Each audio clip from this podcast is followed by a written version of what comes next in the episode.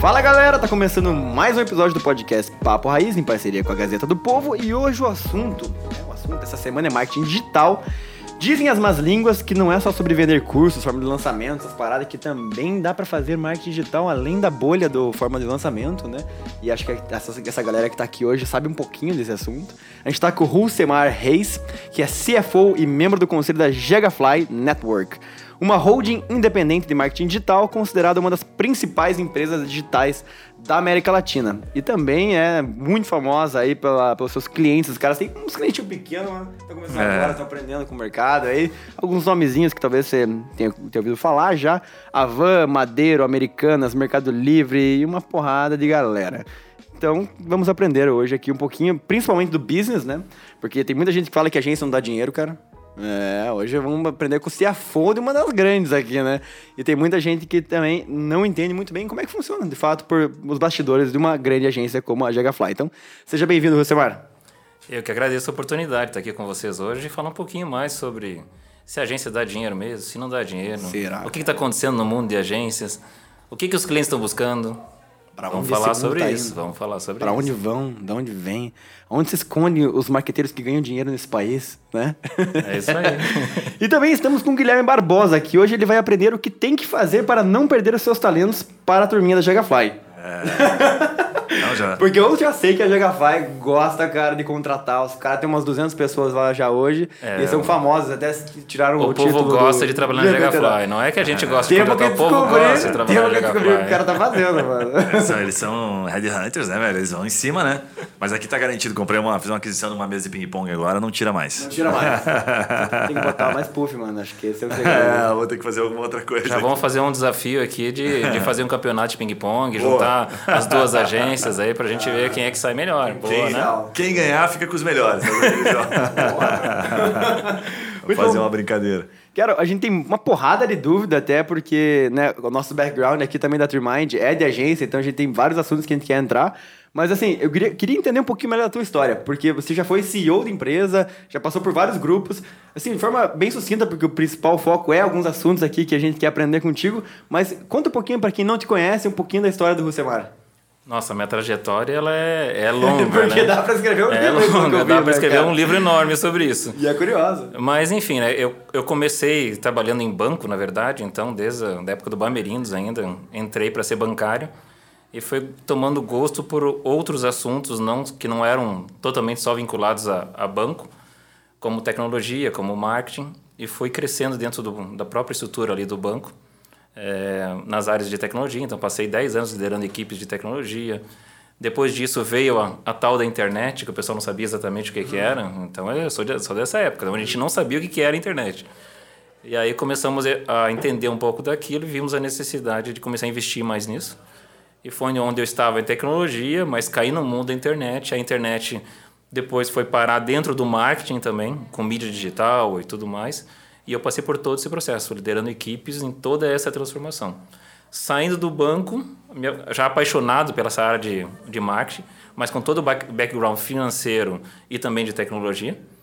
Então eu conseguia contribuir muito nesse processo, principalmente junto às agências, que não tinham uma visão de como que eu trabalho com clientes, por exemplo, de um porte que já na época já era um HSBC, ou um Boticário, ou clientes gigantes que precisavam entender como funcionava a, a mídia digital e ainda estava todo mundo ali tateando. Então, entrei de cabeça nesse mundo de, de agências. Fui convidado a fazer parte de, um, de uma agência. Essa agência foi vendida para um grande grupo, que é o grupo da UPP. Esse grupo hoje é o maior grupo de, de marketing no mundo tem a maior concentração de agências da UPP. Da UPP? É um do, do, das quatro grandes, dos quatro grandes grupos, né? E, que dominam esse mercado. Nessa época já, já, já participava da, da, das aquisições, da, da parte de M&A ali? Já, eh, primeiramente como é, vendedor, né? Vendendo Você uma operação. grupo lá? Vendemos a empresa para o grupo e dentro do grupo eu comecei a tomar parte dessa equipe que ficava responsável pelas aquisições do grupo. Então eu analisava números, analisava tudo que precisava ser analisado e trazia isso uma visão para dentro do grupo de como a gente podia né, fazer aquela aquisição ou fazer uma oferta para determinados segmentos que naquele momento a gente entendia eram necessários ser é, acomodados dentro do grupo. Esse, esse grupo, até para entender a, a visão deles para a aquisição da, da agência, né? É, eu percebo assim, de forma bem leiga, né? Que o valuation de uma, de uma agência, ela é, é muito incerto, porque assim, o, o ativo, ele não é recorrente em regra ali, né? Você tem um contrato, mas é, o cliente muitas vezes é por demanda e tudo mais. E muito da propriedade acaba não sendo tua, é do, do cliente, né? É, o que, que normalmente um cara desse mais vê numa agência, é, ou melhor, o que, que diferencia uma agência da outra para ele adquirir, no caso dessa, uhum. dessa experiência que você teve, né? O mundo, o mundo de aquisição, principalmente agências, ele é muito dinâmico. Por exemplo, naquela época, os grandes grupos estavam atrás de agências digitais, porque eram só grupos tradicionais que não sabiam fazer o mundo digital, o mundo digital explodindo, eles sem saber como aquilo né, podia ser tratado. Então, vamos adquirir operações de especialistas, pessoas que já entendam desse mercado. E tudo começou lá com, comprando mídia no, no cartão mesmo. Assim, então, comprava lá do Google no cartão e entregava mídia aqui no Brasil. O Google não estava nem no Brasil ainda. Sim. Como que era isso?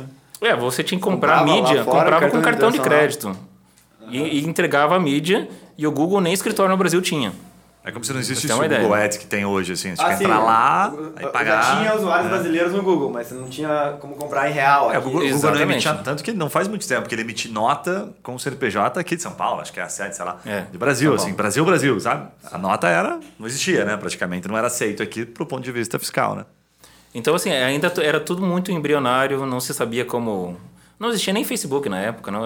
as coisas foram acontecendo, né? E sim, você vai inserindo novas formas de trabalhar conforme, conforme as redes sociais vão se comportando, conforme o comportamento do teu usuário final vai mudando. Que então, ano que era isso, só para ter um contexto? Isso foi em 2010. Ah, 2010. É, então você imagina, são 12 né? Anos. É 12, 12 anos atrás, então é muito tempo. É, e aí esse grande grupo via a necessidade de ter uma agência digital e fez a aquisição da então chamava mídia digital. Uhum. Aí o primeiro trabalho já quando fez a aquisição, o grupo da UPP comprou a mídia digital, inseriu a mídia digital dentro da, da, da família da JWT, que também era uma agência extremamente tradicional. Uh, uma das missões primeiro foi acomodar dentro de uma outra agência que existia dentro do grupo, que era a RMG Connect. Essa RMG Connect, ela já foi então, o primeiro trabalho que nós tivemos foi juntar as duas juntar. Então foi a primeira fusão ali que, que eu participei e tive a oportunidade de, Cara, de conduzir. É tenso, né? Sim, porque são lideranças, você tem que fazer escolhas de lideranças, processos, pessoas. Então é um Sobre trabalho. posição de função, tem Exato. que. Você sabe um negócio que eu estou pensando aqui, porque é, eu conheço um pouquinho daquele, daquele tempo por contratar. Tinha outro negócio que contratava essas empresas. E era, era um mercado. Era muito mais glamouroso, me parece, assim, né? Sabe, engano, tinha uma empresa chamada Mega, que em Curitiba era uma grandona. Que era, era a mídia tradicional, assim, né? É, de lá para cá, o que, que mudou? Era mais difícil, de fato, porque era, é, era muito não, mais. Não sei se está falando da, da Mega Mídia, mas a Mega Mídia, ela é, até hoje, mas ela, ela tem um foco. Na Pedro, é, tem, tem, um, tem um, exatamente, tem um foco muito, muito grande, principalmente no varejo. Sim. E até hoje eles são gigantes nesse aspecto. Então o que a gente vê muito do mercado é isso. Tem algumas agências que são generalistas e tentam atender todo e qualquer tipo de cliente, e outras mais especialistas. Então a gente vê muito isso e isso não mudou até hoje. Até hoje ainda é assim. Algumas agências estão tendo mais sucesso na especialidade e outras mais sendo generalistas. Ah, é. Mas assim, voltando lá na, na, naquele momento, né, que começou todo aquele processo Sim. ali de consolidação, é um processo que começou lá atrás e continua acontecendo até hoje. Então, de lá para cá, eu participei de vários processos junto com a, com a WPP, de compra, de avaliação das empresas, de integração dentro do grupo, que esse talvez seja o maior desafio numa fusão ou numa aquisição, é a integração. Como é que você faz esse processo de integração funcionar para que todo mundo consiga acomodar a sua cultura, acomodar os seus interesses, é, entender que aquela fusão veio para somar. A gente sempre usa a, a, a continha né, de um mais um tem que no mínimo ser três, mas se for cinco melhor ainda. É. Né? Porque não pode ser um mais um, não pode ser dois, senão não faz sentido. Senão eu faço sozinho aqui, né? É, exatamente. Então continua cada um na sua e, e, e aferindo resultados, cada um na, dentro do, do seu contexto. Tem alguma, tem alguma bandeira vermelha, assim, mais por, por é, experiência, assim, que você fala, puta, quando eu vejo essa bandeira aqui, tipo, já sei que não vai ter graça, assim, quando você tá olhando a cultura. O que, que você olha? Se tem alguma coisa que é no feeling, que você pega na, no local, na energia, assim ou não? Cara, eu acho que é ping-pong, essas não, não, mas, bandeira vermelha É, não, mas tem, um, tem uma questão de cultura mesmo que, que às vezes é beira o assédio. Isso é uma coisa que daí aí fuja disso, porque você Como não assim? vai conseguir. Por exemplo, você, a gente visitava algumas agências onde você tinha o, o Deus e todo mundo servia o Deus. Então, Ah. Era um culto ao isso CEO. não nos atraía em nenhum momento. É. Porque quem, que, quem você ia comprar? Você ia comprar o Deus. Se um, se um belo dia esse Deus cansasse e saísse, virava em nada. meio gripado, não E fora que mais. todo mundo né, tinha um, um medo do Deus. Ele é gerenciado através do medo. Então é aquele, aquele dono de empresa que, que é bate na né? mesa, que exige coisas, que trata as pessoas mal, acha que todo mundo tem que estar ali para só servir ele. E é- o negócio ele tem que ser muito maior do que o dono da agência. E infelizmente esse negócio ele só funciona dessa forma, provavelmente, né? Porque a própria Foi cultura assim. da empresa foi moldada em volta Foi moldado dessa em volta personalidade, disso. né? Exatamente Daí isso. você tira essa peça, raramente os negócios se perpetuam ali, né? Normalmente nem liderança tem num negócio desse, né? O cara centraliza demais, esse tipo de coisa, né?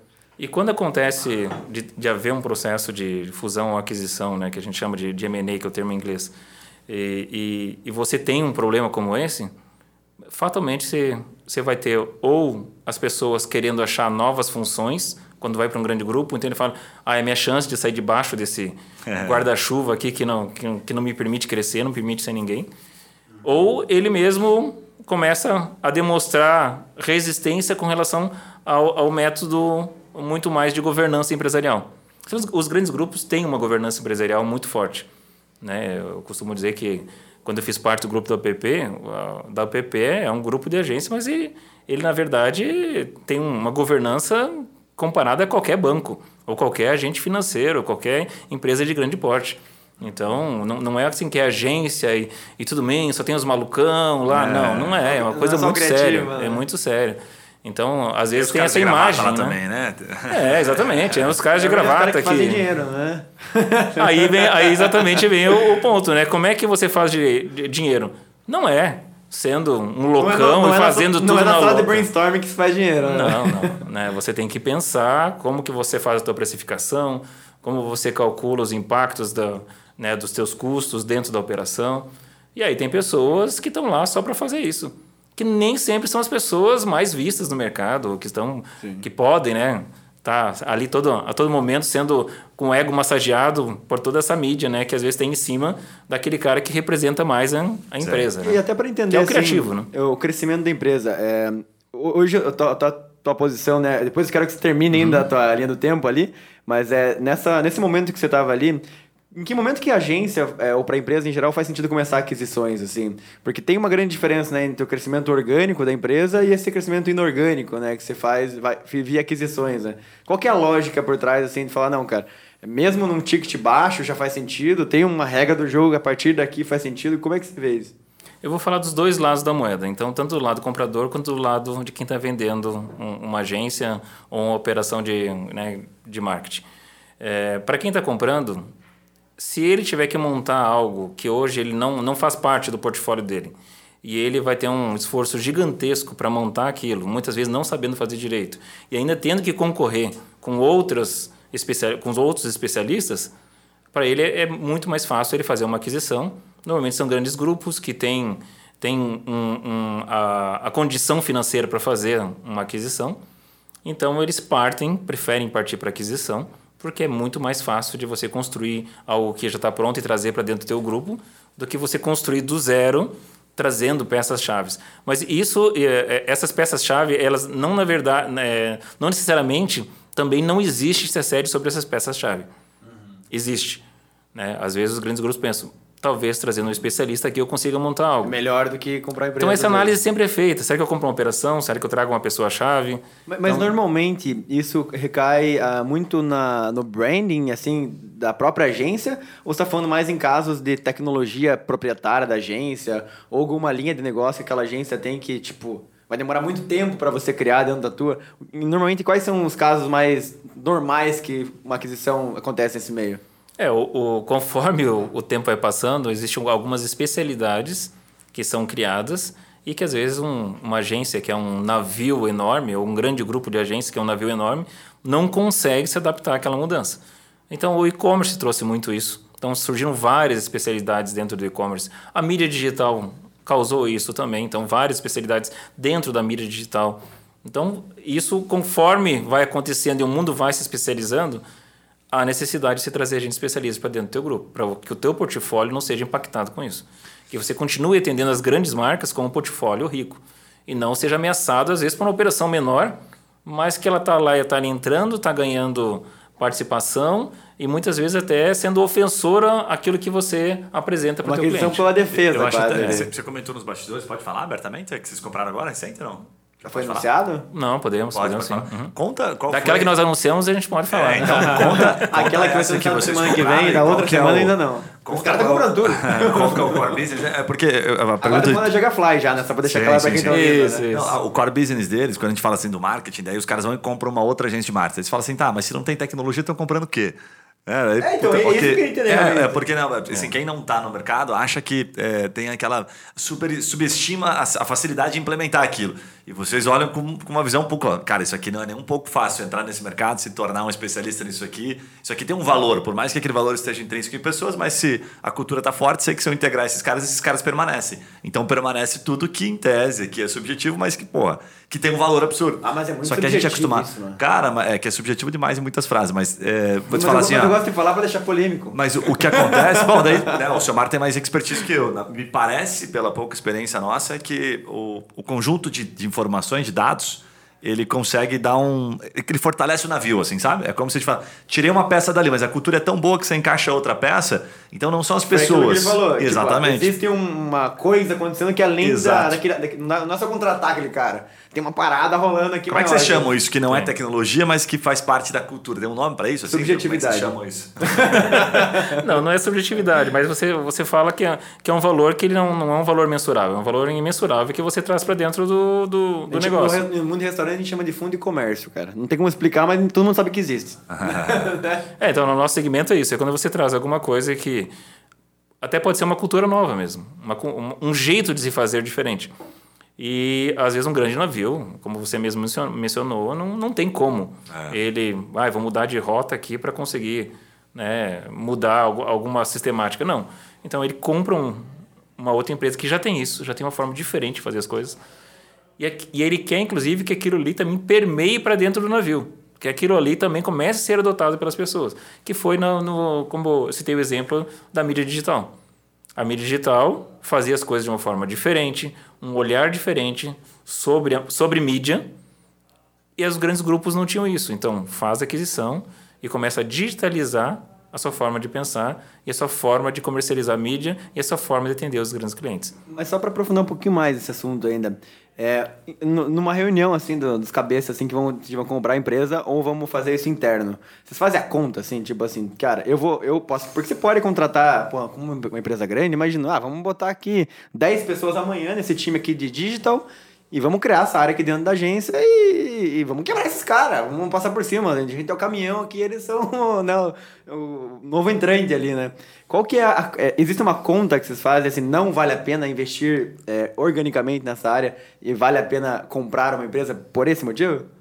Vale porque possivelmente você também olha a carteira. Então, esse, esse player que você está de olho, ele já tem uma carteira, ele já tem um relacionamento, ele já tem uma, uma penetração no mercado que você ainda não tem. Ah, vou conseguir? Pode ser que sim, com muito dinheiro, com muito esforço. Você vai trazer pessoas especialistas, você vai com- começar a ser visto pelo mercado. Mas uma coisa é alguém acreditar em você, que você a partir de agora é especialista em determinada coisa e nunca foi. Mas agora você começa a alardear, você fala: não, eu tenho uma equipe grande e eu sou especialista nisso, mas eu nunca fui. Como é que o mercado vai acreditar? Frente a outro cara que está há 5, 10 anos entregando consistentemente algo inovador. É, É só, difícil. só essa porta Eu aberta no o mercado já vale uma puta grana, né? É a parte do intangível, Qual né? que é o case que Deixa eu- você ia falar? Não, é, quer comentar? Acho que a gente acabou fazendo a pergunta. Essa que você falou que já foi anunciada, Que a fizeram comprou recentemente. É isso, a Gegafly acabou de, de fazer uma compra de participação da Clima eh, Comunicação. Clima. Clima é uma agência focada eh, na parte de, de marketing institucional né, e de clima organizacional. Então é algo que a gente vê muito complementar, porque a Gegafly ela é reconhecida por performance. Então ela é, um- é um grupo de agências onde o foco maior dela é venda, é gerar resultados para o cliente, é funil de conversão. Então ela já tem, está, né, desde 2010, aí- não, 2000, 2012 começou, Então já está há 10 anos no, no mercado, sendo reconhecida por isso. É aquilo que eu falei já. Ninguém duvida da capacidade da Gigafly em fazer performance. Né? Ela é consolidada já nesse segmento. Então, quando você traz novas operações com novas expertises e que atende uma demanda que hoje a gente entende que é muito latente, como a questão de criar o, o clima né, dentro da empresa, esse clima organizacional contribuir para você reter talentos, que talvez hoje seja uma grande, né, eu acho que talvez a, a grande dificuldade no momento é como é que eu retenho talentos no momento onde eu, eu posso trabalhar em qualquer lugar, posso estar aqui no Brasil trabalhando para a Malásia, posso estar no Japão trabalhando para o Brasil e é assim que funciona. E como é que você consegue continuar com a tua cultura, com a tua forma de, de trabalhar e ainda reter talentos? Então, essa empresa que nós fizemos a aquisição dessa participação é justamente especialista neste assunto. Quando os caras nasceram, desculpa, quando foi criada essa empresa?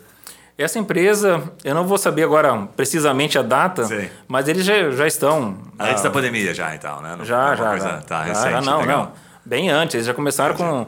Então são, são profissionais que começaram lá atrás, na positivo, na positivo informática, se juntaram, entenderam que isso era, era algo que o mercado estava tava precisando. Tipo, não foram surfar uma onda simplesmente, não, né? Não. Então já fazem isso há muito quando tempo. ela chegou aí, né? Que aí eu acho que a pandemia ajudou só a dar mais uma né? deixou mais evidente a necessidade da cultura. É, e aí respondendo aquilo Legal. que você perguntou, né? Do, do, como é que a gente vê o valor nisso?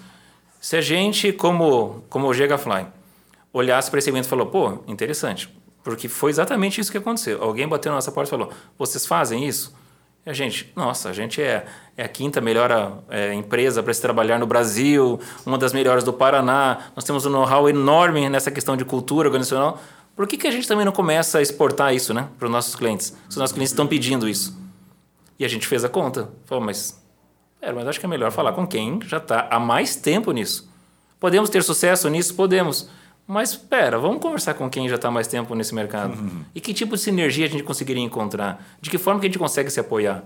E a conversa começa. E é assim que, que os processos de M&A começam. E, e, quando você fala de estratégia de aquisições é, Gigafy, pelo que eu entendi, a, a tua, a tua vinda para a Gigafy foi mais focado nisso é, em aquisições, é isso, né? Só para não falar besteira. É, não, é, hoje talvez a missão principal de crescimento da Gigafly, a tese principal de crescimento é através de aquisições. Tá. Então a minha chegada fortalece muito essa tese. Ah, entendi.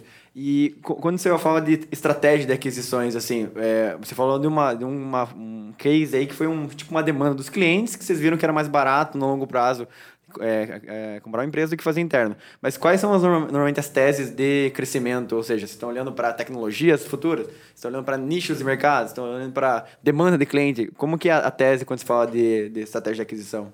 Hoje, sem dúvida nenhuma, o e-commerce, tudo que está ligado ao e-commerce, é algo que está no radar de todo mundo. Então, acabou de ser é, divulgada um, uma compra do grupo WPP, uma grande empresa de e-commerce que faz integração de e-commerce. Então, os grandes grupos também estão entendendo que a, a bola da vez é empresas especialistas em e-commerce. Porque é algo que, se antes da pandemia alguém tinha dúvida se deveria ter ou não, hoje ele não tem mais dúvida. É, ele viu o que aconteceu durante a pandemia, todo mundo comprando online, não comprando online. E se foram 70 mil empresas que entraram no e-commerce né, e que não estavam no e-commerce antes. Caraca. Então é uma coisa gigante. Sim. Uma coisa que ainda tem muito a ser construído em cima. O senhor, antes até da gente falar de, de, marketing e de outros assuntos, que vários que a gente quer falar, é, você, você, trouxe um ponto bem legal, que é essa questão da cultura da Jagafly, a gente conhece, né, por estar um pouquinho indiretamente no mercado, sabe do respeito que pô, todo mundo tem pela empresa. O que, que, você pode dar de dica, assim, que é o básico, que a Jagafly deve ter começado em algum momento olhando para alguma coisinha e hoje está num nível né, muito mais avançado. O que, que, você percebe na prática lá, assim, que você não vê tão comum nos outros lugares e que é aquela dica, cara, começa fazendo isso aqui, começa fazendo aquilo ali. É, a, cultu a lá, cultura né? dificilmente é, um, é, uma coisa só, né? Sim. A cultura, ela, ela, é, ela é também, as pessoas se adaptam a ela, ela se adapta às pessoas. Mas lá eu vejo que, desde que eu, que eu cheguei lá, eu, eu senti uma coisa, e acho que até antes mesmo, né? Desde todo o processo mesmo que foi conduzido para a minha chegada, eu já senti que tinha alguma coisa diferente, né? É. Que não era, não era aquela, aquele processo de, de recrutamento engessado, não, é uma coisa que fluía, teve um, um processo muito bem conduzido. Então você vê desde o momento que você é abordado pela empresa até o momento que você está trabalhando lá, você sente que já tem um, algo diferente. Então, a possibilidade de você conversar diretamente com, com as lideranças sem, é, sem barreiras, sem é, você ter ali um, uma hierarquia a ser seguida. Sim. Então, essa possibilidade faz com que a gente seja muito mais também transparente com, com toda a base, que a gente possa tá ali, tá? Com o estagiário do lado, ou com o coordenador, ou com o gerente, ou com o diretor, é a mesma coisa. Cada um Legal. tem a sua função, cada um tem a sua responsabilidade. Uns são cobrados mais, são cobrados menos, dado a sua responsabilidade, mas é todo mundo igual. E, e a gente se reúne, a gente celebra, a gente comunica de uma forma muito efetiva. Então, a maioria das vezes que eu vi erros dentro de uma cultura, principalmente na, na parte de, de agências, foi justamente na comunicação.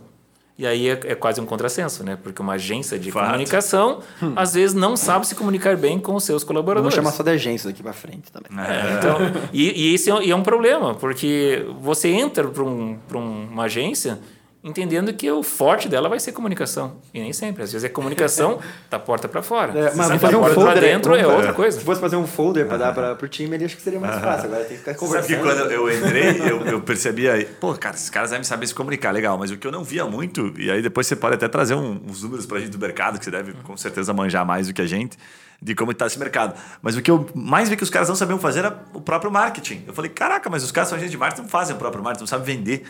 Como é que vai vender para o outro? Como é que vai ensinar o outro a vender? Vai ajudar o outro a vender? Às vezes era um pouco de desleixo, né? A famosa casa de ferreiro, espeto, espeto de, de, pau, pau ali, né? né? Mas, cara, em muitas das situações eu me deparei, assim, porque vivi um monte de momentos, por isso que eu entrei, contratando empresas, agências, e via que os caras não cara, não entendiam de negócio. Aí eu contratava o cara, puto, o cara me entregava um negócio, falei, cara, você está muito distante. Aí eu, quando eu sentava, conversava um pouco, me conta um pouco do teu background, de onde que veio assim. Aí quando eu entendi, eu falei, puto, o cara não entende negócio. O cara é um cara assim, sei lá, se formou em publicidade, foi trabalhar, nunca passou por uma empresa, nunca fez conta, não sabia falar de retorno de investimento, não sabia o lógico, ele sabia fazer um criativo bonito e, cara, se vender é porque deu sorte. E aí, quando eu comecei a sacar isso, eu falei, cara, os caras são muito ruins de venda. Meu Deus do céu. E aí eu entendi uma oportunidade no mercado. Mas você que, que tem, puta, números, né, fortes, assim, que conhece, que está prospectando de alguma forma, que, que dá para dizer do overview do mercado hoje, agência? Porque a gente sabe que na pandemia parece que né, deu aquela infestada, muita informativa, muita, muita gente informal entrando, muita agência pequena. Como é que é esse mercado, para quem não faz ideia dos números? Assim? Agora vamos descobrir se dá dinheiro, se não dá dinheiro. se, é, se não, deve entrar nesse o, mercado. O mercado deu uma balançada boa, assim, eu acho que foi, foi meio como um divisor de águas. Muita gente se aventurou no meio dessa. Né, e, e começou a, a, a montar empresas menores, agências menores. Uh, não tem mais a necessidade de ter uma sede, então ele não investe mais nisso, então ele sai contratando.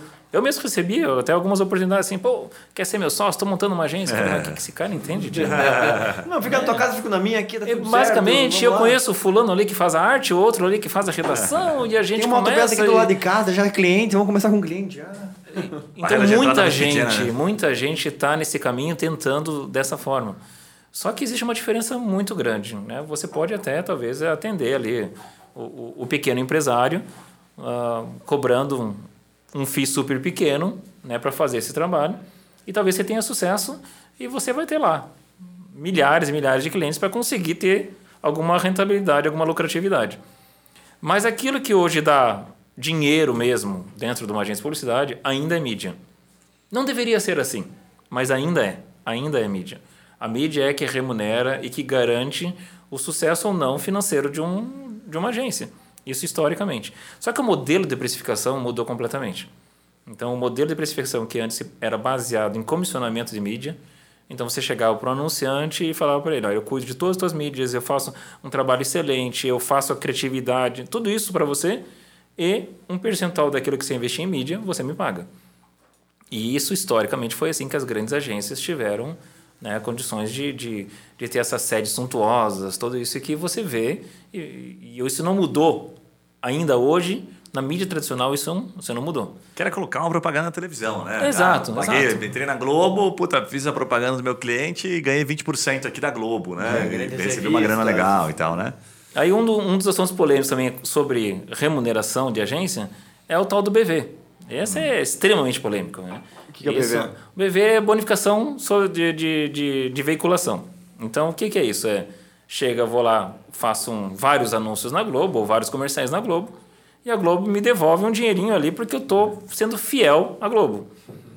Então isso é muito. É tipo o isso que ganha a comissão da loja. assim. é, isso foi o que o, que o nosso, o nosso presidente aí entrou e falou que ia acabar, que não sei, que, que, que não se acabou ainda. Isso continua, continua acontecendo no, no mercado. Cara, então é engraçado que em quase todo mercado que tem uma indicaçãozinha existe o BV, né? Daí nós temos alguns amigos em comum que eles começaram a, a- a- começaram a dar nome, como é que é? O lobista do bem.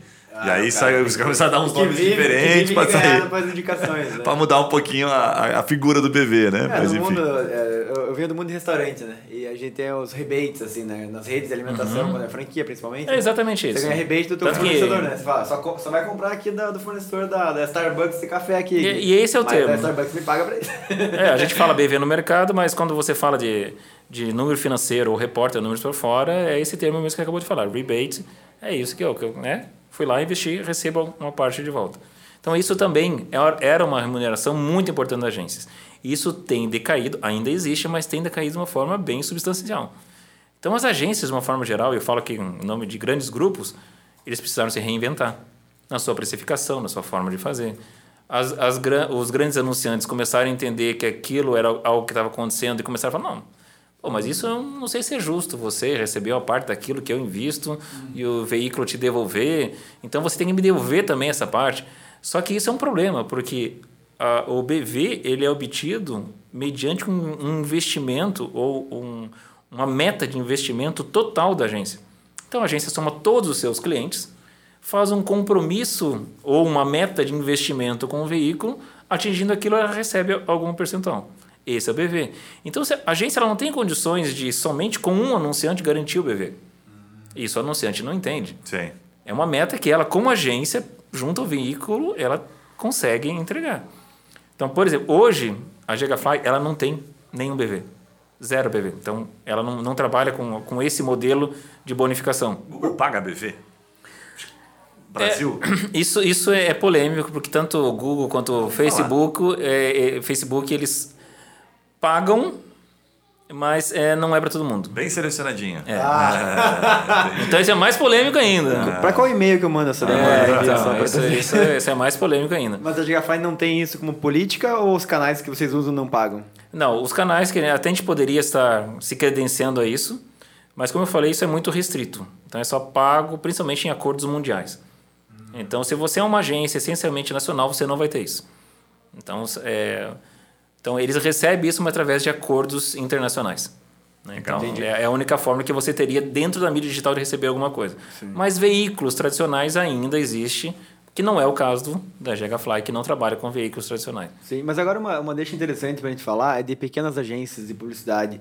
Porque é, né, a gente já Deixa eu só. eh, Você não quer complementar só essa questão que eu acho que é legal, que é a questão de como hoje é cobrado, né? Da perfor é performance, como é que é? Até curiosidade Ah, boa, das, dos grandes que a gente acabou passando batido. Como é que se cobra hoje? Porque quando você trouxe esse ponto, eu achei muito bacana. Assim, eu que não venho do mercado, quando eu entrei nisso, eu falei, cara, eu pagava. Na época eu achava uma merda. Falava, tipo, quanto mais eu cresço, então, mais eu pago para você, né? Não que esteja errado, sabe? Naquela proporção.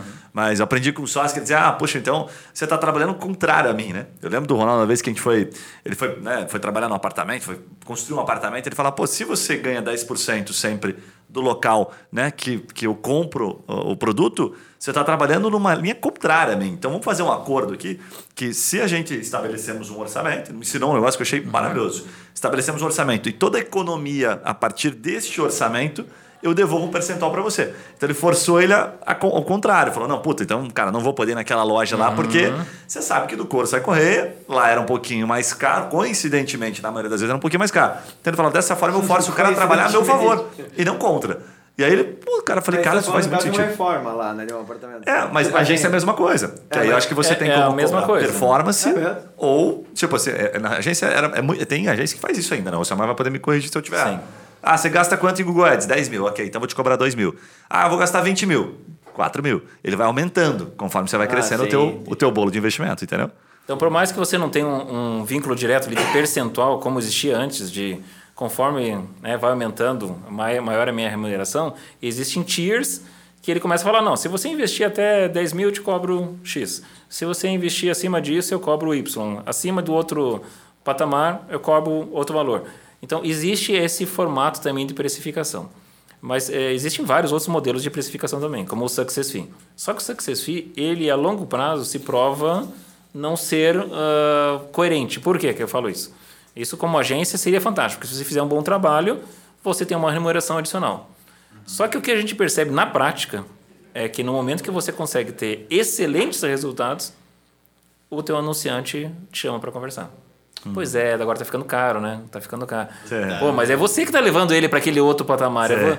Mas então a gente percebe que esse Success Fee assim, é bom no primeiro momento, no segundo momento a gente é chamado para conversar, tipo, porque é começa a conta cliente, ficar muito. Né? Exato, a conta começa a ficar quando é muito é pequeno caro. é barato, mas quando fica caro ele quer renegociar e você não quer perder também aquele é, cliente. É, eu, eu lembro de, um, de, um, de uma situação exatamente que foi assim, onde a gente assumiu uma conta, começou a fazer o trabalho o cliente falou: não, mas eu queria pagar menos, então vamos colocar uma cláusula de success fee, porque eu garanto que eu vou fazer você bombar, vou fazer você vender um monte.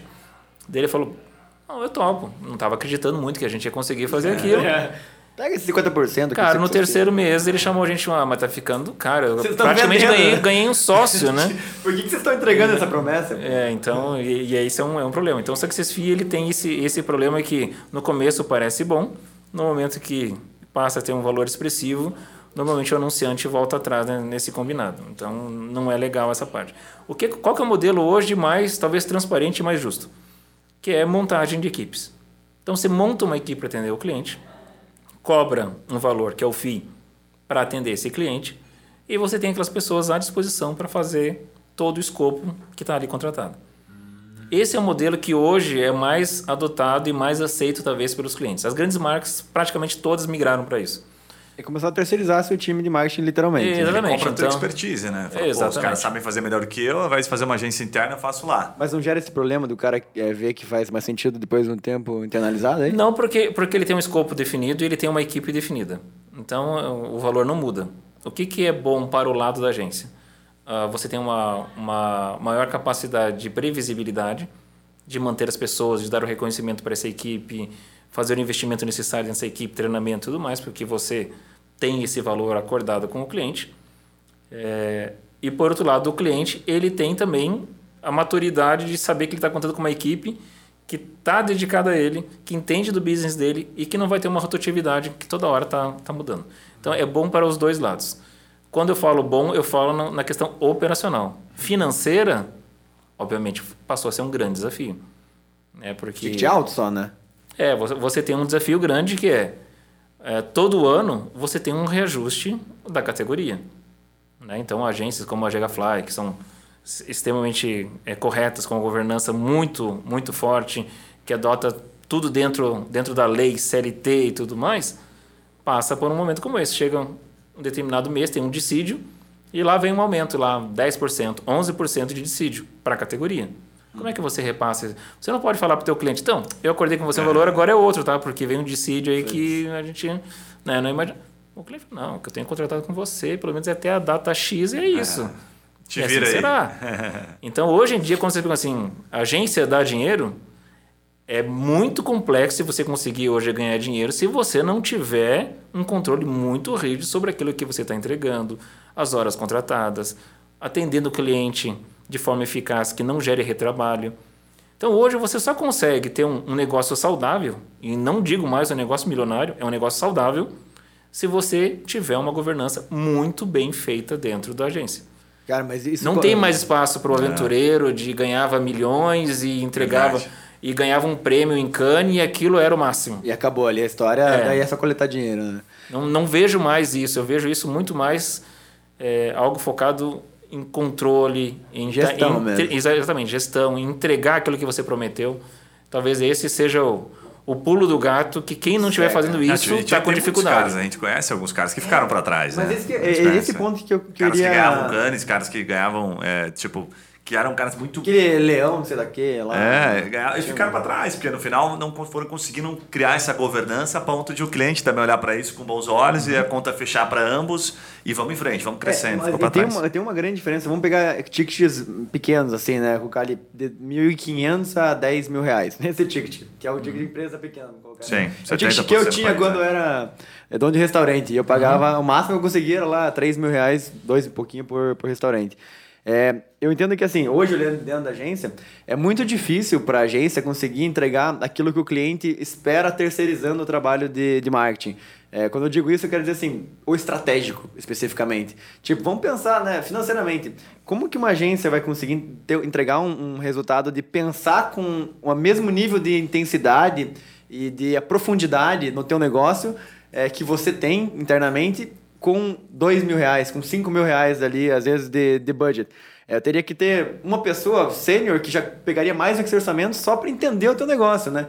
E eu, né, como naquela época varejista, eu vejo que é a grande média do mercado, assim, você espera isso de uma agência.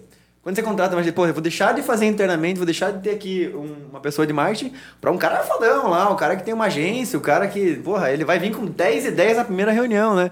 E quando você vê o dia a dia, e eu vejo que muita gente se frustra assim, né? Pô, eu tô pagando aqui caro para mim 3, 4, 5 mil reais, isso aqui é 3, 4, 5% do meu faturamento.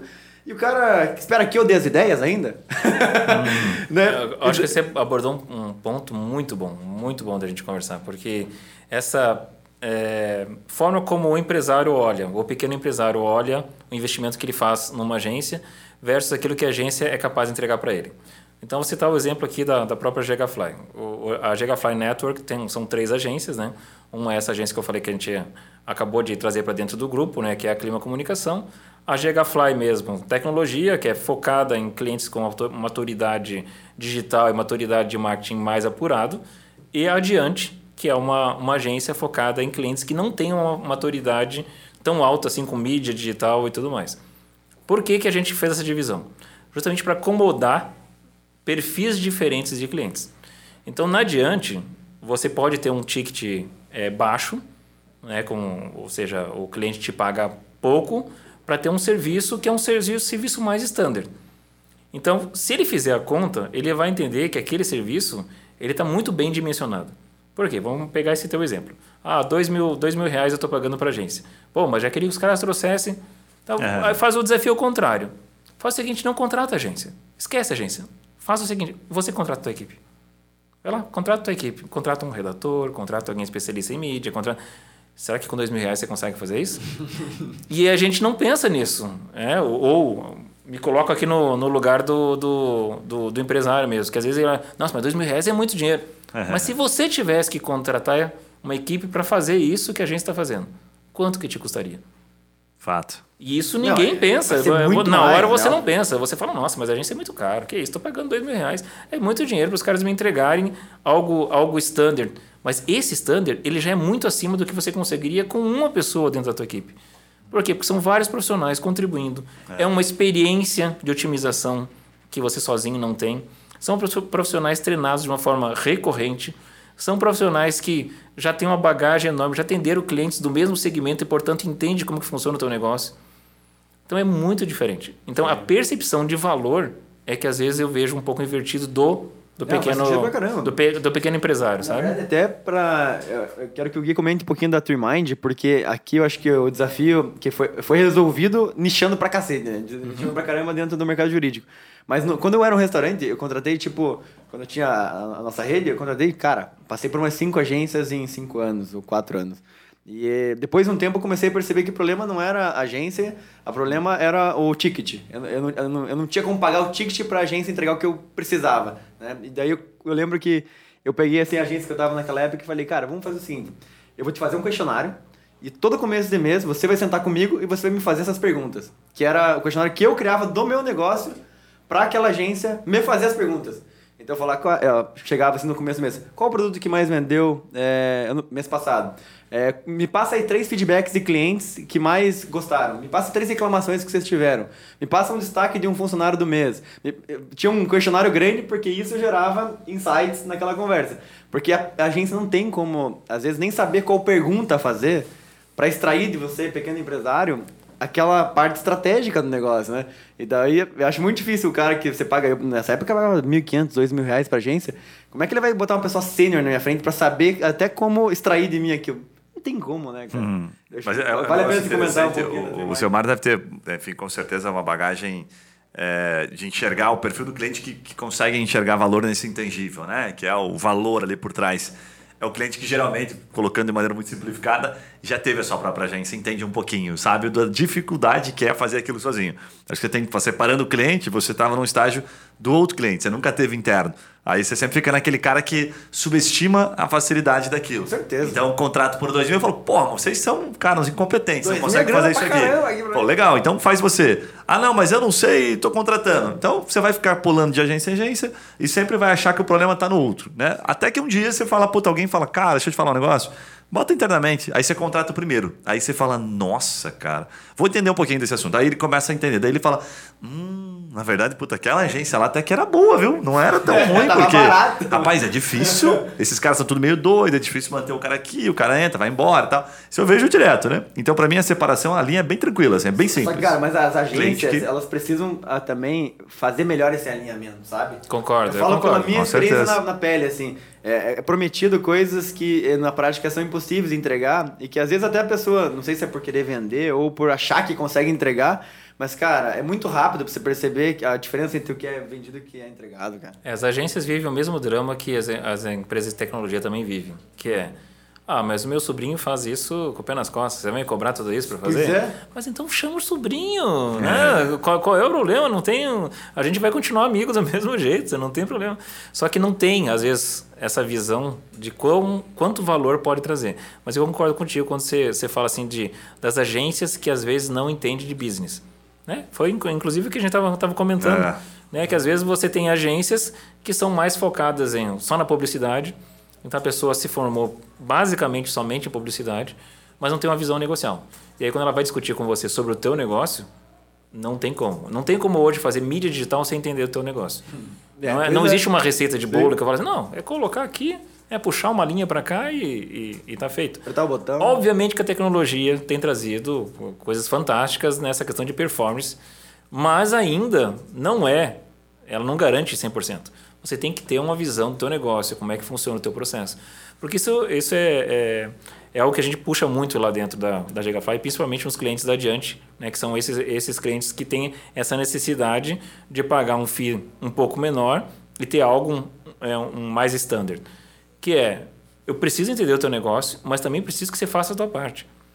Porque senão não adianta você colocar só na agência, mas não está vendendo. Não, mas o teu site estava fora do ar. Eu não, não sou responsável pela manutenção do, do, site. Você quer que eu te faça uma proposta? Não, não, não. Isso aqui tem um menino aqui que dá conta. Eu cheguei, tá barato. Mas para. você faz um investimento em mídia, cria landing page e tudo mais, e de repente o teu site está fora do ar.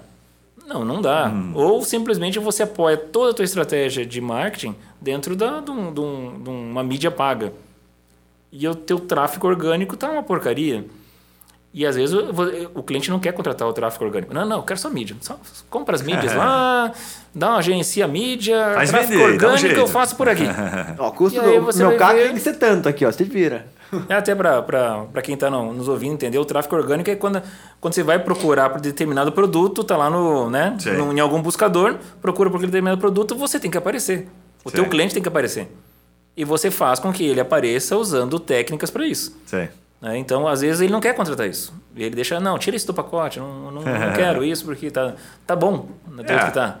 Geralmente o cara não, não, ou não sabe, né? Ou não, não enxerga. É, tem, tem momentos, tem, tem é, percepções completamente diferentes, né? Que você já tem clientes maiores, assim, mas os clientes maiores que eu já vi, assim, uhum. até comportamento na época lá, é, a gente olhava muito para uma coisa e não conseguia olhar o todo. O marketing cada vez está mais complexo ao meu ver, não fica mais fácil, ele fica mais complexo. Mais complexo no sentido de que as ferramentas elas são muito autodidatas, ok? Então você tende a cada vez ter mais experts em, sei lá, em Google Ads, em Face Ads, em publicar no Instagram. As pessoas todas acham, né, como durante a, no meio da pandemia, que é muito fácil fazer aquilo. E aqui eu vou abrir até um parênteses, teve uma situação que foi muito engraçada, que a gente estava numa época revendo aqui internamente algumas questões. Eu fui tomar um café da manhã com a minha esposa e naquele dia eu vim para cá, tava de Uber até pensando no meu, eu falei, puta, cara, tô no caminho errado. Porque eu, conversando com ela, tomando um café, ela falou assim, agora, minha esposa trabalha na área da saúde, enfim, cirurgia plástica, nada a ver. Ela falou assim, agora entendi como é que vocês fazem lá o trabalho de redes sociais para os advogados, como é que os advogados prospectam cliente para as redes sociais. Eu tomando meu café, eu, pô, pô, que bom, meu amor, que legal. Então, como é que você entendeu? Ela falou, é assim, assim, essa. Falou assim, um negócio bobo, assim, de publicar e tal. É só Sabe quando tem só na frase? Quando tem é só na apertar o frase, botão né? de impulsionar Cara, e assim, Google, só que ela no terminou de falar, e na hora me veio assim, né? Primeiro que você não tem que discutir com a tua esposa, que já é uma grande burrice. Eu e não discuti, apliquei a, a técnica, só que ao mesmo tempo me veio um insight assim, ela não tá errada. Por que, que ela não estava errada? Porque não existe uma ciência exata nesse, sabe, nesse quesito. E aí eu falei, puta merda, fui pra. Cara, tô, tô no jogo errado.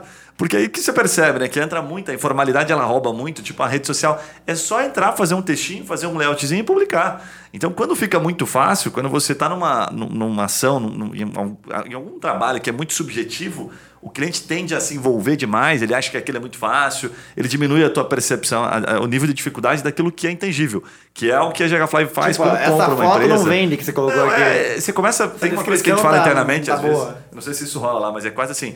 Às vezes, quando o cliente se mete demais, é pior. Então, ouvir a opinião, às vezes, pegar a opinião, cobrar a opinião dele, aí ele tende a, a buscar a coerência daquilo que ele falou. Tipo assim, o que, que você acha disso aqui? Não, cara, deixa que eu faça, eu sou especialista, você me contratou. Né? É igual contratar um advogado, um consultor e falar para ele o que ele tem que fazer. Não, pô, você contratou uma empresa especialista, deixa a gente fazer. Só faça a tua parte aqui, entendeu? Óbvio que tem que ter troca, né? não é não ter nada, mas é não trazer muita subjetividade. Então, eu percebo muito isso, assim. E aí, colocando um- um- uma, uma, uma linha de raciocínio final aqui, mais para que eu queria ouvir a tua opinião, o que, que eu comecei a observar? Comecei a observar o seguinte, cara, a molecada puta, foca muito em ferramenta, né? Então, os marqueteiros, cada vez mais, ah, são especialistas nisso aqui. E o estratégico, né? Tipo, se sumir de repente uma, sei lá, uma ferramenta de Google Ads, o cara não sabe o que faz. E aí, quando surge um, sei lá, um TikTok, qualquer outra coisa, os caras só sabem fazer o- a mesma coisa, não conseguem pensar o estratégico. Então, me parece que temos uma grande formação de pessoas é, ferramentais que não conseguem fazer conta, por exemplo. Mas e onde que eu boto dinheiro? Então, tem uma pergunta que eu sempre faço para os meus clientes aqui, faço para o meu time de tráfego. Falo, ó, se eu te der 5 mil reais agora, aonde que você coloca esse dinheiro? Você pode escolher um lugar aqui. Tá fazendo conta, campanha, tudo quanto é lugar. Aí eles ficam assim, daí você percebe a, di- a diferença do gestor de tráfego. Só que você tem que me dizer aonde e por quê. Quero conta, quero cálculo, que aí a gente vai entrar em retorno de investimento e tal. Cara, quando eu faço essa conta, eu percebo assim, eu levo meses para o cara saber responder isso e eu falar, cara, parabéns pelo teu raciocínio. Agora nós estamos falando estratégia, estamos falando de empreendedor para empreendedor, estamos falando, você vai chegar lá no empreendedor na ponta, você vai falar, ó, cara, eu vou botar, me dá mais 500 mil aqui que eu vou fazer voltar a um milhão. Por causa disso, isso, daquilo, tem uma linha de raciocínio. Porque senão você fica só com caras que estão apertando o botão e às vezes, a maioria das vezes, nem sabe o que estão fazendo, né? Não sei se faz sentido isso para você. Não, total. Você pegou um ponto bem interessante quando a gente fala principalmente de mídia de performance. É. A mídia de performance ela é, ela é focada em, em ser assertiva naquilo que ela propõe. Então, com esse desafio que você falou, né? Onde você colocaria isso? O nosso profissional ele tem que saber essa resposta na ponta da língua. Boa. Para aquele determinado negócio, para aquela, para aquela a missão que foi dada, ele tem que saber qual é o melhor. Ah, é alcance que você quer? É conversão? É, é branding? Eu quero fazer só divulgar mais a minha marca? Eu quero fazer um lançamento num produto específico? Esse produto específico, eu estou falando com quem? Qual é o público-alvo? Como é que eu tra- traduzo isso em números? E aí entra o que a gente fala de, de Martech, que é você trabalhar com dados. Não dá mais para trabalhar com achismo. Não dá para você assim, simplesmente falar assim: ah, não, acho que. Não existe o acho que mais no nosso mundo. O nosso mundo tem que ser trabalhando com dados. Então você tem uma série agora de ferramentas disponíveis que você consegue fazer trabalhando com dados, com dashboards, com, com cruzamento de informações, apoiado inclusive com, com os próprios dados que os veículos nos trazem e que nos permite chegar a conclusões de onde é é melhor colocar o dinheiro dele. Sim. Então isso é, é inerente e completamente é inerente à, performance e completamente diferente do marketing tradicional que a gente via lá atrás quando é põe na Globo que está resolvido. é, põe, põe o anúncio na Globo, acabou. resolveu. Mas resolveu o quê? Resolveu talvez você chamar um monte de gente para tua festa. Sim. Que é isso que você consegue fazer, porque não tem uma interação do a pessoa né, tá ali na, na, na televisão, viu uma propaganda e ela aperta no botão e compra É, no acabou. mundo digital. Você tem isso. Então, o teu, teu é, canal ali de conversão, ou o teu funil de conversão, ele é muito mais complexo, porque está falando de você atrair, de você convencer e efetivamente você vender. Coisa que numa mídia tradicional não era assim. Eu simplesmente chamo um monte de gente para festa. Quando as pessoas estão na minha festa, eu tento vender para eles o meu produto.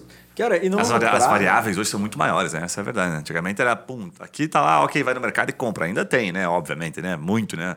Eu vi esses dias só pra. é, eu, eu lem- lembrei dessa história, achei interessante. Eu prestei uma- lembra daquela consultoria que a gente prestou uma vez pro Bourbon? Rede Bourbon de hotéis e tal? E aí, aí eles queriam. Essa história é bem interessante até. Era Bourbon ou era Mabu?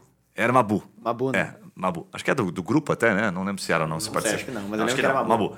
E eles aí tipo, fizemos, fizemos uma análise, né? Porque a gente prestava umas consultorias estratégicas das cervejas que mais vendiam lá, né? Do grupo, né? E óbvio, né? A Ambev liderava lá 70%, é por uma questão lógica de mercado e tal.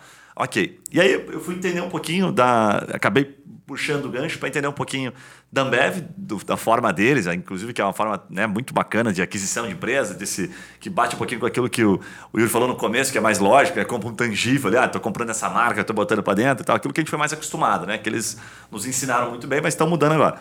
E aí, é, o que, que é o dado que eu achei interessante? Eles trouxeram muito claramente, assim, né? Na época, eles, eles enfatizavam isso.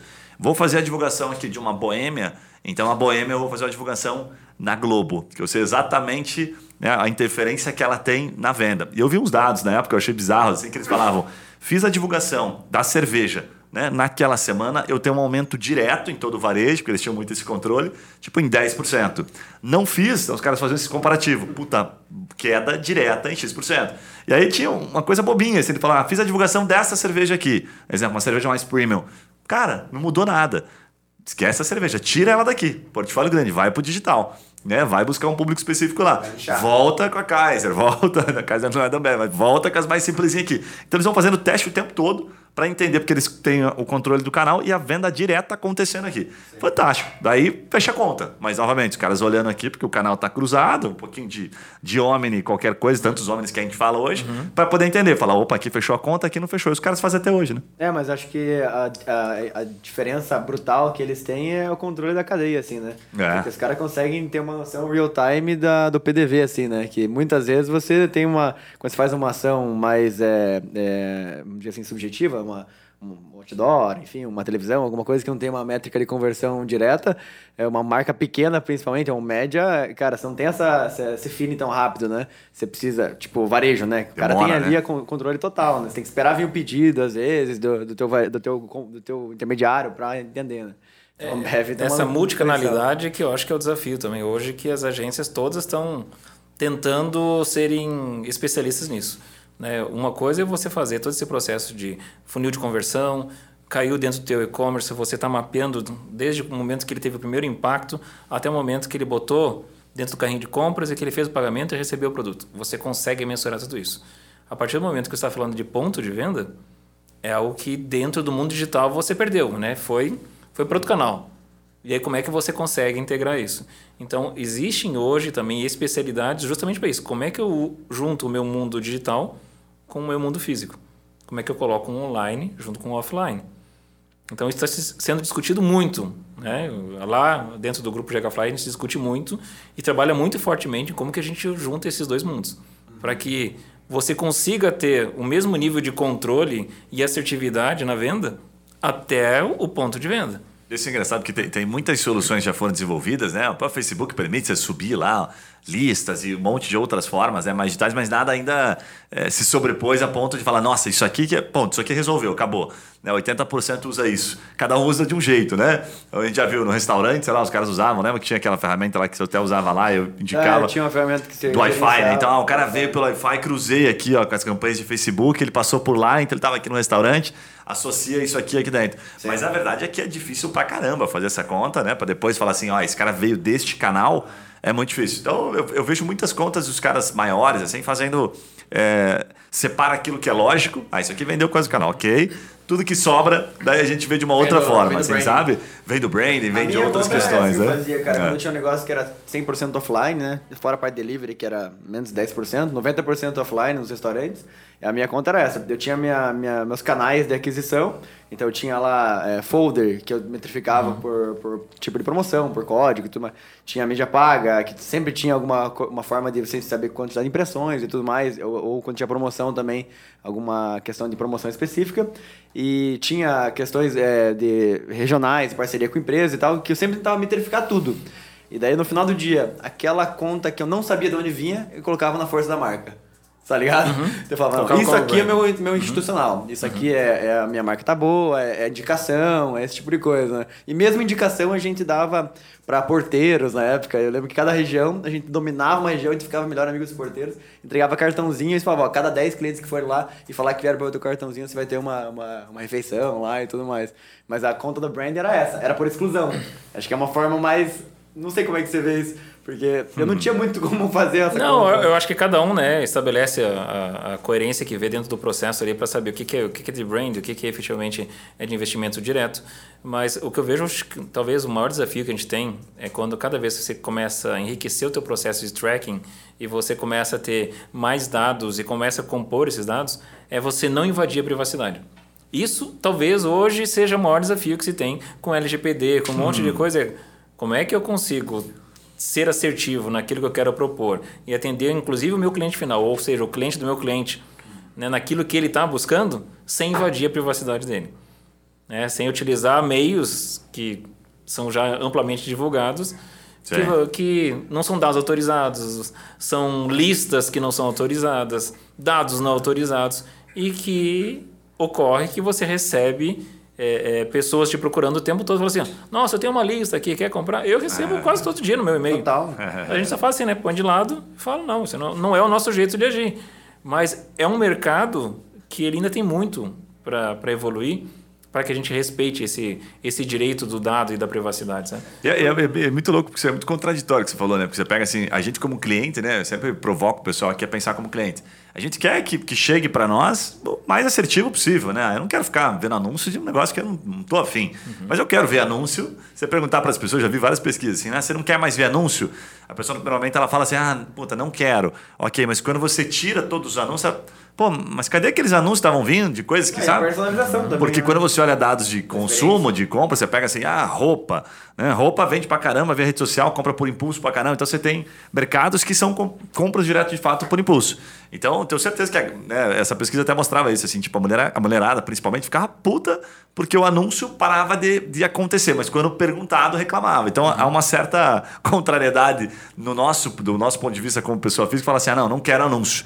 A sorte é, pelo que eu entendi da LGPD, assim, que a gente acompanha bastante aqui por estar no mercado jurídico, é que a, esse- a gente ainda não vive do jeito que você trouxe, eu concordo perfeitamente. Ah, vamos colocar assim de maneira tão rígida a LGPD, como eu imagino que possa vir a acontecer. Tá Talvez demore né, anos. É. né? Então, por isso que tem esse mercado negro e tal. É, em, alguns países isso já é muito forte. Muito Aqui forte. ainda é algo que se fala muito, que se coloca na mesa, que se divulga. Mas assim, você não vê grandes empresas sendo punidas por isso, ou, ou grandes agências que fizeram algo que não, não é permitido pela, É. pela lei sendo punidas. por- Não, não existe hoje ainda cases relativos a isso, de forma que você vê aparecendo toda hora. Cara, Pode ter acontecido um ou outro ali, mas não é. Esses dias, uma empresa chamada era M. Dias Branco, a, associação fixou em 5 milhões a multa, assim, sabe? Mas olha, sempre foi fixado, tinha uma construtora bem conhecida, acho que é a Cerel, não lembro nomes agora, Ah, enfim. agora eu lembro esse case. da- Fixado em 10 mil. Então, a- Uhum. a- tipo, sabe quando a multa vale a pena? É, quase que o Tá crime bom, compensa. sim, né? Isso, Compensa, crime compensa. Então sempre compensa. teve isso. Agora me parece que. Mas assim, acho que o primeiro passo foi dado, né? O Brasil sempre faz isso e demora Uhum. um pouquinho. Então acho que a gente tá caminhando, a gente não percebe isso, né? Tipo, nossa, agora o bicho pegou, não posso mais fazer, não posso mais fazer remarketing e tal, esse tipo de coisa. Mas vai aos poucos. Acho que daqui uns 3, 4, 5 anos, pra gente é um puta desafio, mas acho que a gente vai encontrar caminhos, né? É, eu acho que sim, a gente vai encontrar caminho. sem Não, senão estão fodidos. Total, né? Total. Até- Mas, mas acho que uma coisa que é importante também mencionar é, é quando você fala de dados, né? Às vezes a gente acha assim, não, privacidade, estão invadindo, estão pegando meu dado. Então, quem nunca, né? Tava ali, sei lá, conversando com a esposa, falando, nossa, eu tenho vontade de conhecer, sei lá, Fernando Noronha. É. E aí, aquele é um sonho teu, de repente começa a te aparecer um monte Ah, já. de anúncios É. de Fernando Noronha. Né? Como que isso é feito? Você não entrou em lugar nenhum, você não pesquisou, você não deu os teus dados e começa a aparecer anúncios para você. Então, não vou entrar no mérito de como, como que isso Ah. acontece, mas isso acontece, está acontecendo. Então, há, há um- nitidamente uma invasão de privacidade. Sei. Sei lá, se, Não, a isso tua, é nítido, cara, se é a tua total. Alexa que ouviu, se é o teu celular que ouviu, se foi o vizinho que, que entrou, né? falou. Obviamente não é o vizinho, né? Mas Cara, eu já isso vi- acontece. Mas daí o que vi. acontece? Vo- Você, tá, aí começa a falar, quer saber de uma coisa? É a hora mesmo de eu ir para Fernando Noronha. Ah, aí você conversa sim, com a tua esposa, é. chega num acordo, Sim. você entra naquele anúncio que você recebeu, você clica naquele anúncio, você vai até o site, você pesquisa e você compra a tua passagem para Fernando Noronha. Sim. Sabe o que, que acontece?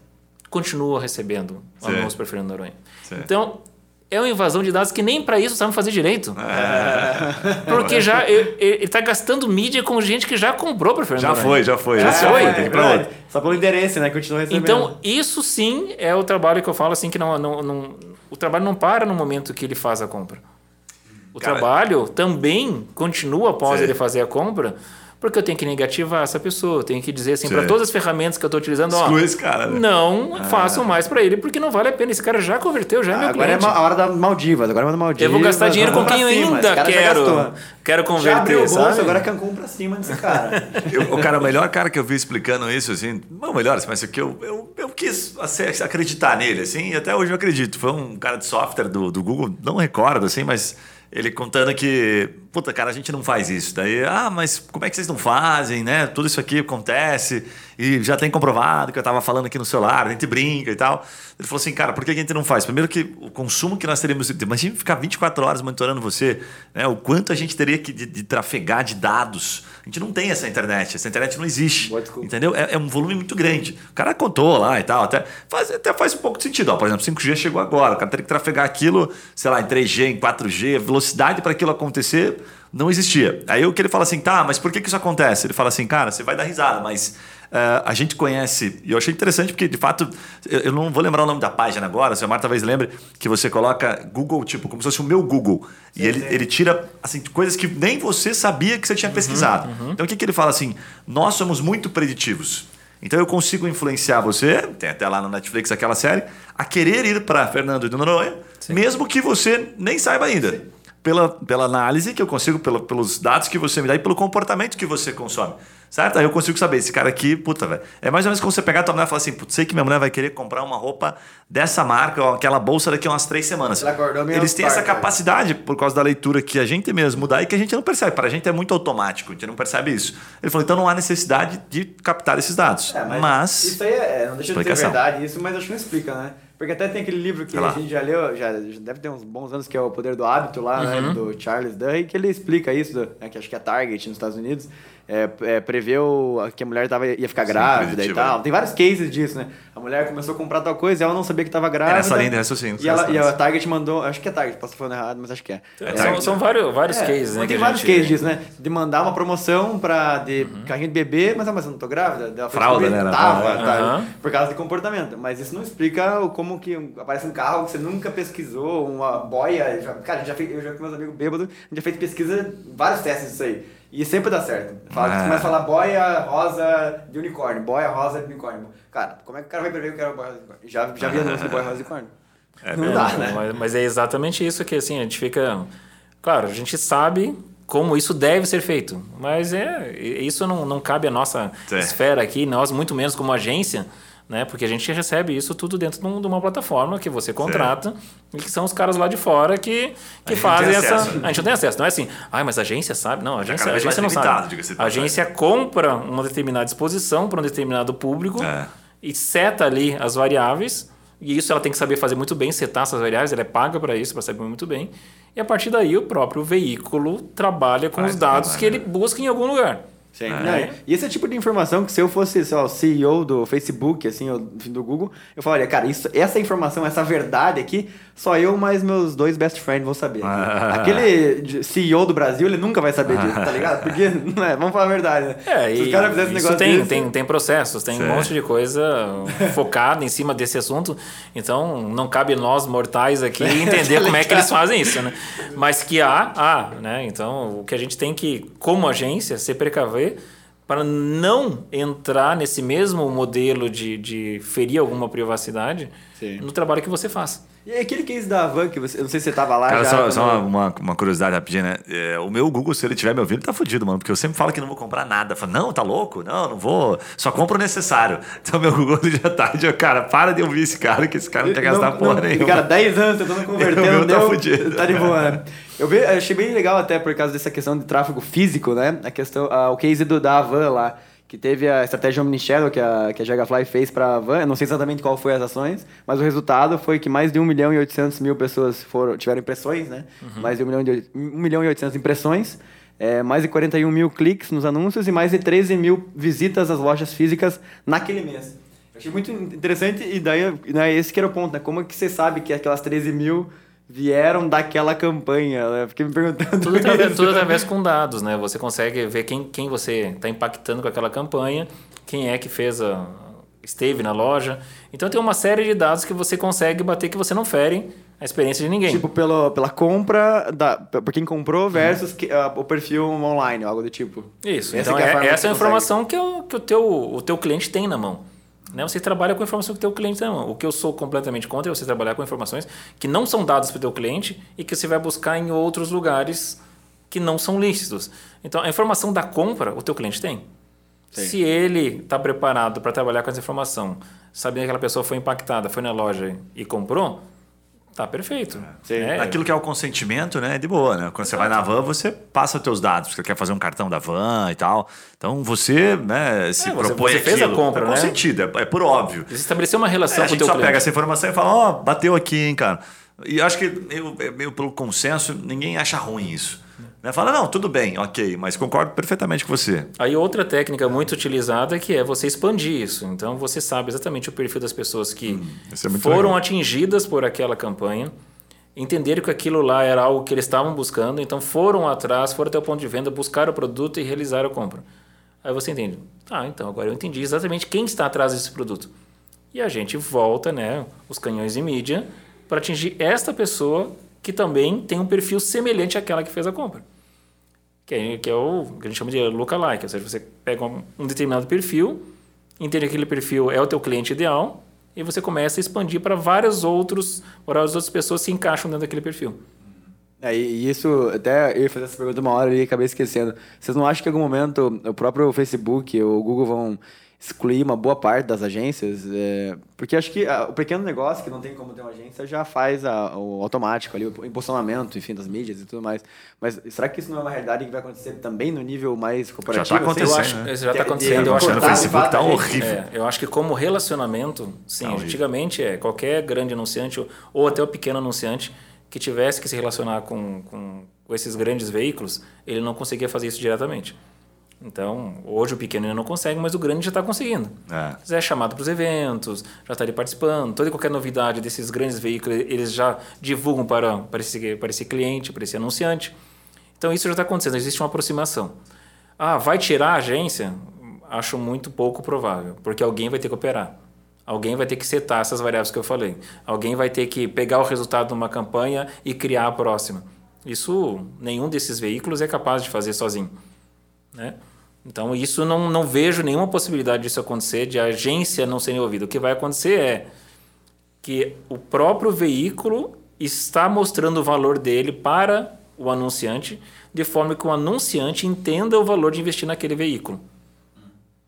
E a É. agência, antes cabia a agência fazer isso. A agência aproximava o veículo do anunciante. Sim, faz E sentido. ele, e ele por isso que esse agenciamento, porque a Mas, agência é- vem mas essa automatização, será que não consegue chegar nesse nível? Cara, já Não, teve. Um ponto, o cara per- literalmente vão pegar um nível absurdo, assim, né?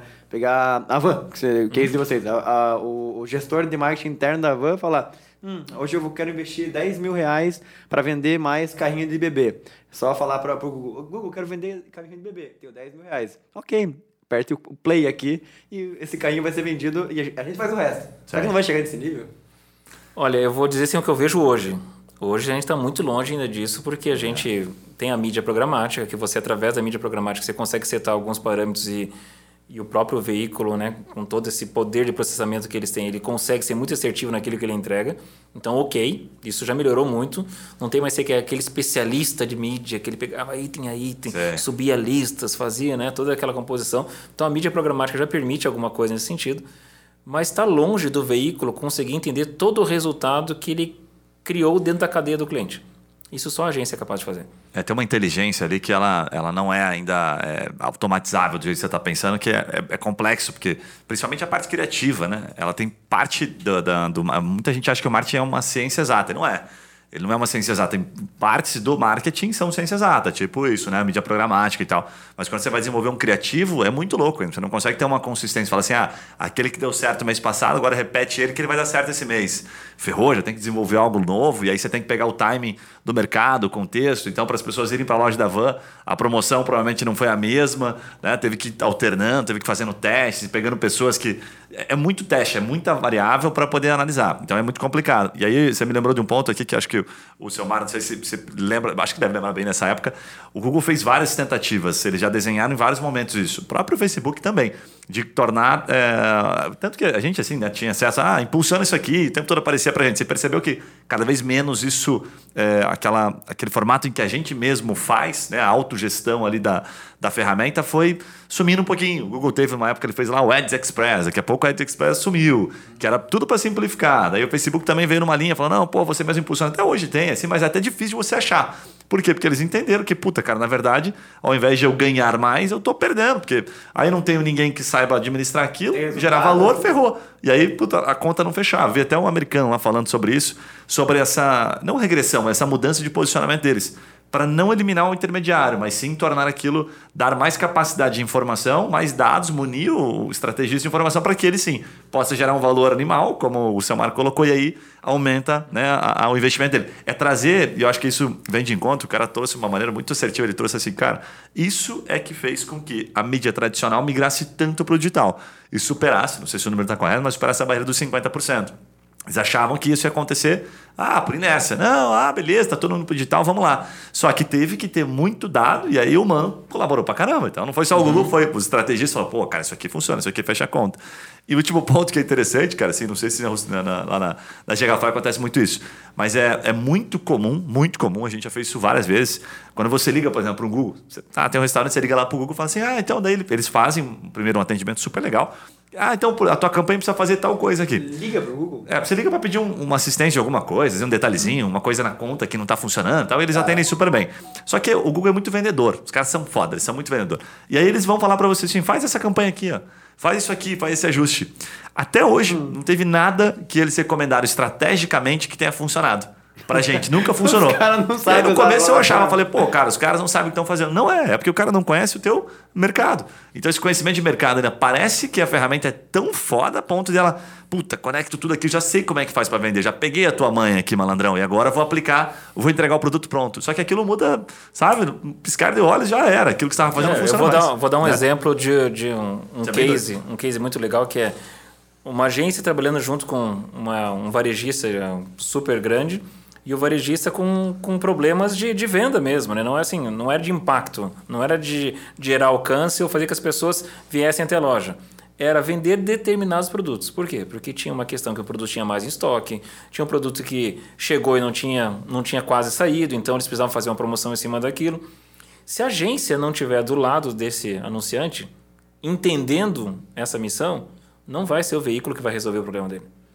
Então é a agência que entende qual é o desafio, qual é a promoção, sugere uma precificação diferente, sugere uma estratégia comercial.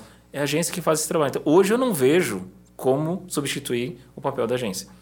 Não, o que vai acontecer é que cada vez a agência vai ficar menos laboral, ou seja, menos de apertar botões, e vai ser cada vez mais estratégica. É estratégia mais Com dados.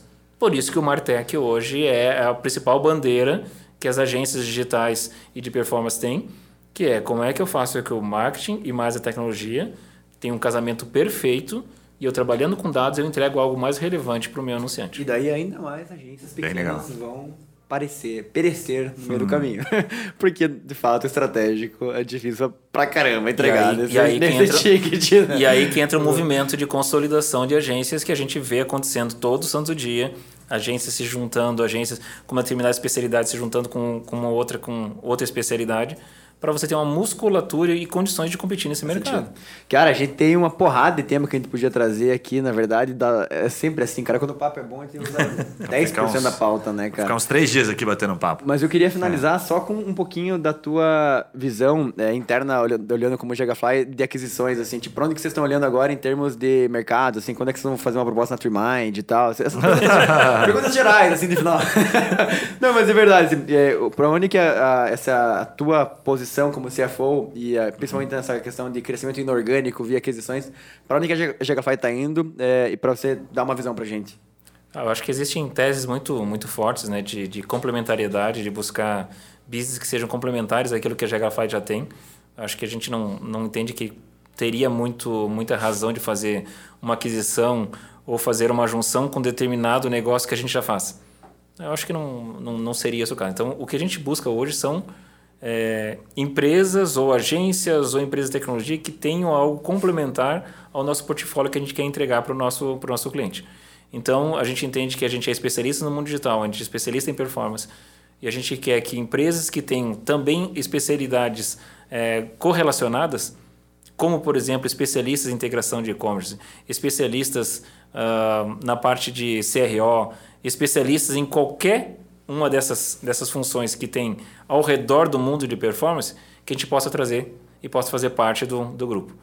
Porque a gente entende que cada vez o grupo ele tem que estar com um portfólio mais amplo para fazer frente ao, aos outros grandes grupos que existem por aí.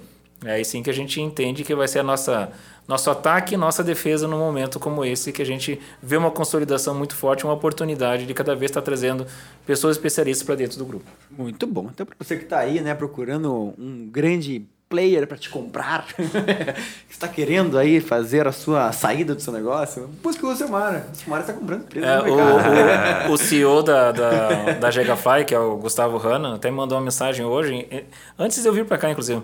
Ele falou, cara, eu, eu não estou dando conta da quantidade de e-mails de advisors Sério? mandando aqui, ó, oh, dá um, analisa, analisa aqui, analisa ah. aqui. Porque a partir do momento que você abre esse precedente e você é, se passa a ser um grupo comprador, automaticamente as pessoas ah, falam, sei, opa, né? pô, chega Fly, é legal. costas, né? É, eles começam, começam a procurar, né? Então a gente está analisando muitos negócios. Tem um, um dos negócios agora que a gente está fazendo, inclusive, já a, a diligência, né? O do diligence, exatamente nesse momento, se tudo der certo, se tudo, tudo estiver certinho, dentro daquilo que a gente já estabeleceu os moldes, vai ter uma nova aquisição, agora logo na sequência. Então. Tem processos mais robustos, com, com grandes grupos também acontecendo. Então é, é, é um momento aí de muita agitação no mercado e a gente não parou. A gente continuou olhando para todas as possibilidades possíveis. Animal, cara. E tem alguma pergunta final? Vamos fazer a minha última estratégia não, aqui e Boa. vamos partir para finalmente. Porque, cara, de fato, não podia ficar aqui pelo menos umas duas, três horinhas, né, cara? É, eu queria que você desse uma dica final para o nosso parceiro empreendedor de agência de marketing mesmo, pequena. Esse cara que a gente tá falando aí, que está tentando precificar, que está tentando gerenciar o negócio dele no meio desse mundo que está mudando a cada 15 minutos, a, a muda o, o, a, o código do Facebook, uhum. muda a regra do Google, enfim, e o cara está tentando, enfim, sobreviver nesse mercado, né? Queria que você finalizasse com essa, tipo, uma ou duas dicas que você daria, cara, que algumas chavinhas que ele tem que virar às vezes, para que o negócio dele não só fature ou ganhe prêmio de, uhum. do, do, leão, de não sei do que, lá de... Canis. Canis. E, mas que ele também ganhe dinheiro, né? É, eu acho que para esse que está começando agora, ou, ou, aquele empresário de, de publicidade que está montando seu negócio, eu acho que ele pode muito bem caminhar na, em alguma especialidade, não tentar abraçar o mundo e não tentar fazer ter todo o portfólio que as grandes agências têm. Acho que isso é um, é um erro. Ele vai ter que ter é, uma equipe robusta, talvez ele não tenha trabalho para essa equipe toda, e aí o custo aumenta, você não consegue dar vazão. Então, a especialidade, a ponto de você com, conseguir fazer mais com menos, é o caminho que ele tem que buscar. Qual a especialidade? Só ele pode saber. É, ele pode ser, entender que o caminho dele é o CRO, é o CRM, é essa sopa de letrinhas que a gente vê aí pelo mercado, que ele tem que se especializar em alguma coisa e se come, começar a ser reconhecido participar de eventos, estar na, em evidência. Então, não adianta ele ficar tímido. Né? Ele, ele, é um, uma agência, entende comunicação, mas tem que ter alguma especialidade para que as pessoas comecem a ver valor no business dele.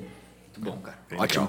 Para quem quer conhecer um pouquinho mais aí do. Não só da Jagafly, mas também como do teu trabalho, né? Eu sei que você tem uma porrada de. A gente, a gente começou a timeline a gente nem conseguiu terminar de tão, tão grande que ela é. A gente tá 10 anos atrás na timeline do cara, pra você ver como é que o cara faz coisa. Mas até para quem quer se conectar um pouquinho mais com você, né? Eu sei que você faz é, mentoria, advisor de outras Sim. empresas, é, enfim, te conhecer um pouquinho mais e também conhecer um pouco mais da, da Jagafly. Qual, qual, quais são os melhores canais? Bom, pode entrar em contato comigo no, na própria LinkedIn mesmo, que acho que é o melhor contato aí que eu toda a parte de profissional centralizo lá. É, e me seguir por lá. Não vai ser difícil de achar, porque esse nome é o único no mundo. eu descobri isso há pouco tempo. O Russelmar não tem mais ninguém no mundo. Caramba! Não tem mais é um ninguém no exclusivo. mundo? E para assim, para encerrar aqui, só para dizer que os meus pais assim já sabiam que eu ia ser tá, tá, estar vinculado a coisas criativas, sabe? Porque já foram desde ali, né, foram muito felizes na criação dos nomes. Então os meus irmãos são Rubemar, Rudimar, Ruimar e eu Ruselmar. Então extremamente criativos, né? Tinha uma linha editorial ali. Tinha, tinha, é, toda, é Ru, o começo do meu nome é, é do meu pai Rubim e o Mar é do Maria, minha mãe. E todos os filhos começam com Ru e com Mar só muda o meio. Ah, cara, fica fácil pra dar o nome. É, claro, que se atrapalha até hoje. O pai e a mãe chamam os filhos tudo nome errado até hoje, mas tudo bem, né? Chamar de Ru vem É que mundo. naquela época também você nem tinha ecografia, nada disso, né? Então, na, quando nascia, você descobriu o sexo. Ah, esse aí é o Ru também. O Ru, uma, uma coisa aí, tal, e dá o mesmo que, nome. Eu que saísse na hora. Então, Olha, a- uma ideia aí, ó. Pô, Então achou é. lá. Meu Deus é mais do mundo. Então, O filho do Gui tá pra nascer agora. Ah, aí, então. né? Ó, se, achar lá na, na internet, Sou eu mesmo.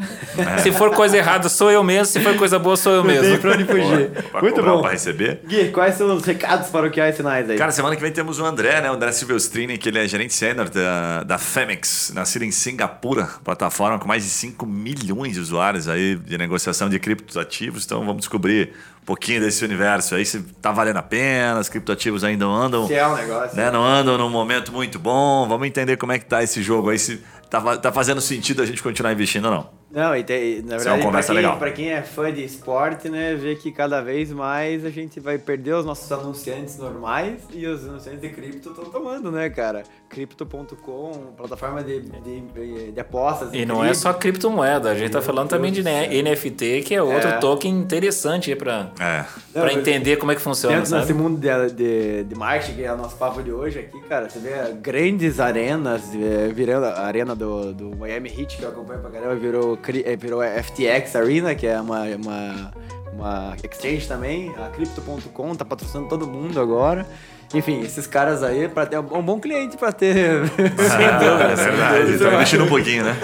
Muito bom, galera. Pra você que tá ouvindo, não deixa de seguir a gente, curtir esse episódio, indicar, né? Se quer ter algumas ideias diferentes, ou pra aquele teu amigo que tá querendo empreender nesse ramo aí, aquele teu amigo marqueteiro, né? Que quer ganhar um pouquinho mais de, de pila no final do mês, indica esse episódio. E é isso aí, é um episódio novo toda semana no melhor estilo Papo Raiz. Valeu! Valeu! Abraço.